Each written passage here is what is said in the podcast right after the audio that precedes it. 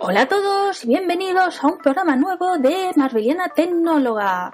Tenemos muchísimas cosas que contaros, así que por favor poneos cómodos que empezamos.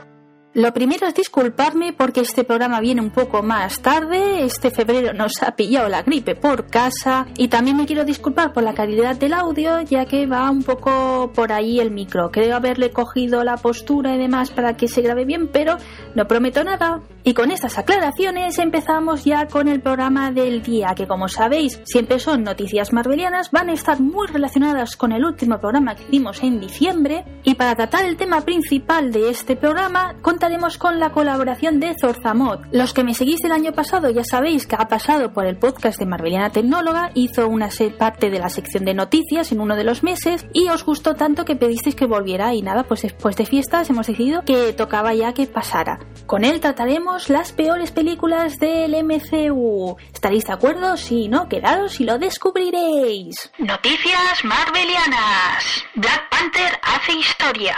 En el último programa de la zona Marvel ya os comenté que estaba Marvel muy interesado en que esta película se colara en la categoría de mejor película y que habían incluso contratado a una persona para ello. Como ya tuvo un programa entero dedicado a ello, no me voy a extender, simplemente os digo de que consiguió la nominación y que el próximo 24 de febrero opta a llevarse la estatuilla de mejor película. Lo tiene bastante complicado ya que tiene como rivales Roma, Bohemia Rhapsody, The Favorite, o sea, la favorita, A Star is Born, o sea, una estrella ha nacido, Vice, Green Book, y Black Lives Maman o algo así, lo siento, es bastante complicada.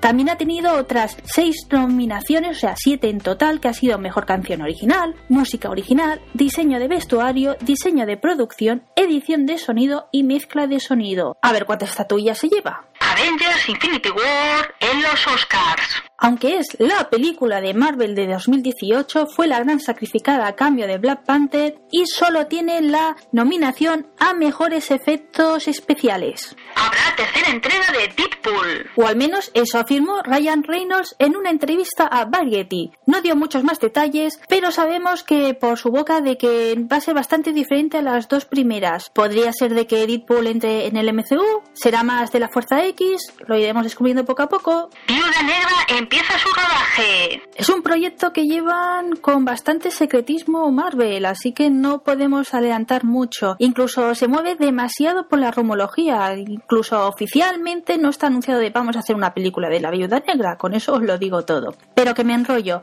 Vamos para allá. Va a empezar su rodaje el 28 de febrero y lo poquito que sabemos es que va a ser dirigida por Kate Shortland y Jack Shaffer es el guionista y el supervisor. Por la fecha en la que va a empezar ya que sustituye a Guardianes de la Galaxia, que sería la película que ahora mismo estarían grabando, sabemos de que va a ser la película de 2020. A ver si termina siendo todo real o es una ilusión. Tema del mes, peores películas del MCU. Hola amigos y amigas de Marveliana Tecnóloga, aquí Zorzamot, de nuevo invitado por Hedwig Kudo, a quien quiero agradecerle antes de nada que cuente conmigo. Hoy tenemos la tarea de traeros el ranking de la infamia del universo cinematográfico de Marvel, las que en nuestra opinión son las peores de todas las películas que la conforman. Cuando tuvimos la idea de hacer este ranking inverso, enseguida un título me vino a la mente, Thor 2, El Mundo Oscuro. Pero he de decir que, para preparar este programa, la he vuelto a ver y la verdad creo que la recordaba peor de lo que es. Tiene varios puntos positivos, como el diseño de la estética de los elfos oscuros, con un toque gótico espacial muy chulo, o la escena donde Odín nos narra la antigua guerra contra ellos mediante un libro que parece tener vida propia, narrada de forma muy eficaz.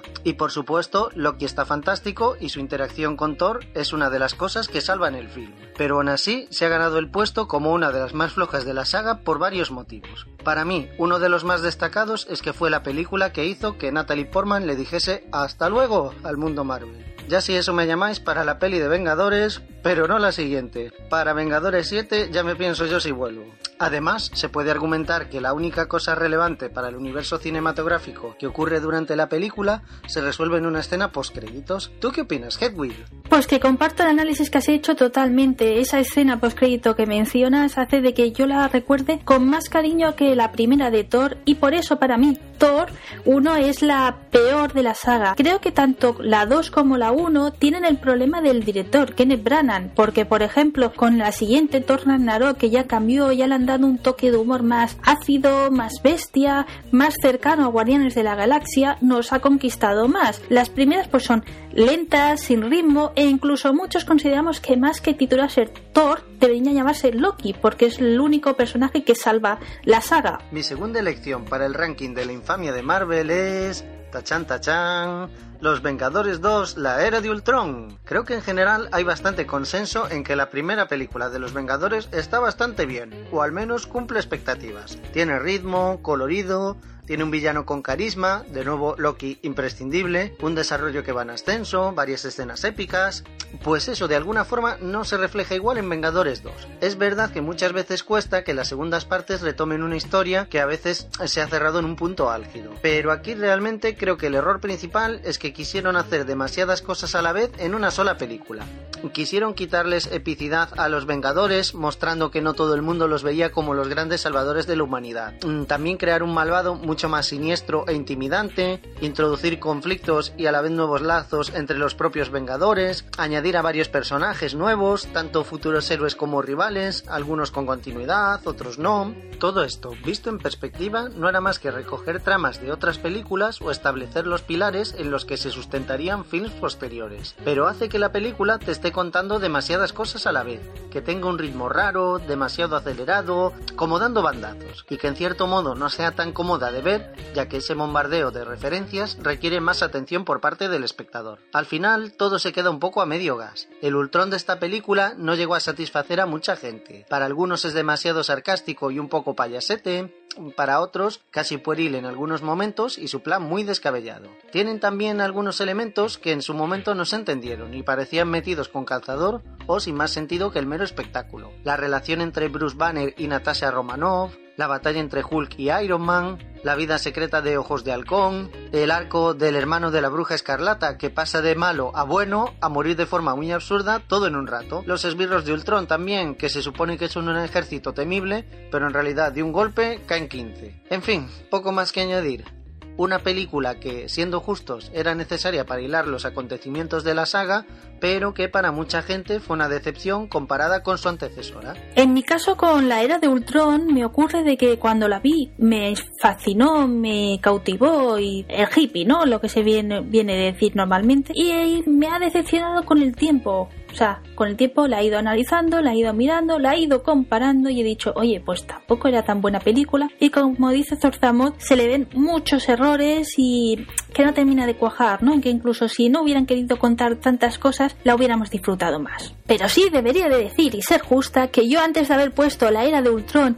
en este top hubiera puesto Iron Man 2, porque dentro del ciclo del MCU es la película que sobra y que no da ningún aporte. Y sí, no me podéis argumentar es que enlaza con los Vengadores 1, nos sirve para conocer a Shield, a Natasha, o sea, la viuda negra. Es que eso ya con la Iron Man 1 ya se podría haber hecho y con una simple mención en los Vengadores de qué ha pasado en medio de más, ya estaría todo resuelto. Así de que lo veo simplemente como un a estos fans le vamos a sacar la pasta con cualquier tontería. Bueno, pues ya para acabar, la tercera de mis películas peor paradas del universo Marvel es la de Hulk. En primer lugar, por el lío de películas y repartos, porque se hizo una primera película de Hulk, luego se decidió lanzar otra distinta contando de nuevo el origen del superhéroe y para acabar, cuando Hulk reaparece, resulta que es otro actor. Personalmente, no me parece mal que el que se haya quedado en el MCU eh, sea Mark Ruffalo, el actor que interpreta actualmente a Bruce Banner me da más pena que por el camino hayamos perdido a Jennifer Connelly.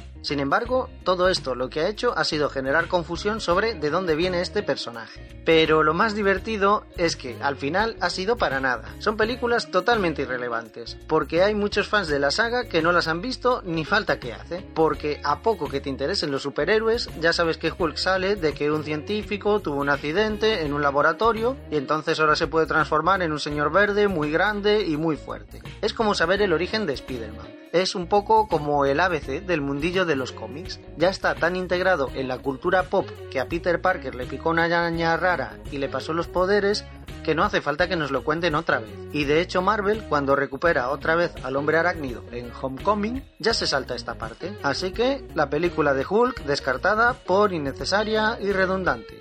Bueno, pues espero que os haya gustado esta lista de las peores películas de Marvel. Si vosotros habríais puesto eh, de entre las tres peores alguna otra, recordad que nos lo podéis dejar en comentarios. Un saludo, hasta pronto. Muchísimas gracias Zorza, siempre es un placer tenerte por aquí y espero que en breve te animes a volver a participar. Y como él os ha dicho, os esperamos en comentarios o por Twitter. Venga, que los debates son muy chulos y me gustaría saber si compartís nuestra opinión o no. Y de despedirme, deciros que en marzo se estrena la primera película del MCU, Captain Marvel. Ya sabéis que tengo muchísimas ganas, tengo mucha expectativa, así que cuanto la vea pasaré por aquí a dar mis impresiones. No me enrollo más, espero que el resto del mes vaya bien. También contaremos si Black Panther ha conseguido la primera estatuilla o queda para el año que viene ese reto. Y nada, pasaros bien y nos vemos en marzo.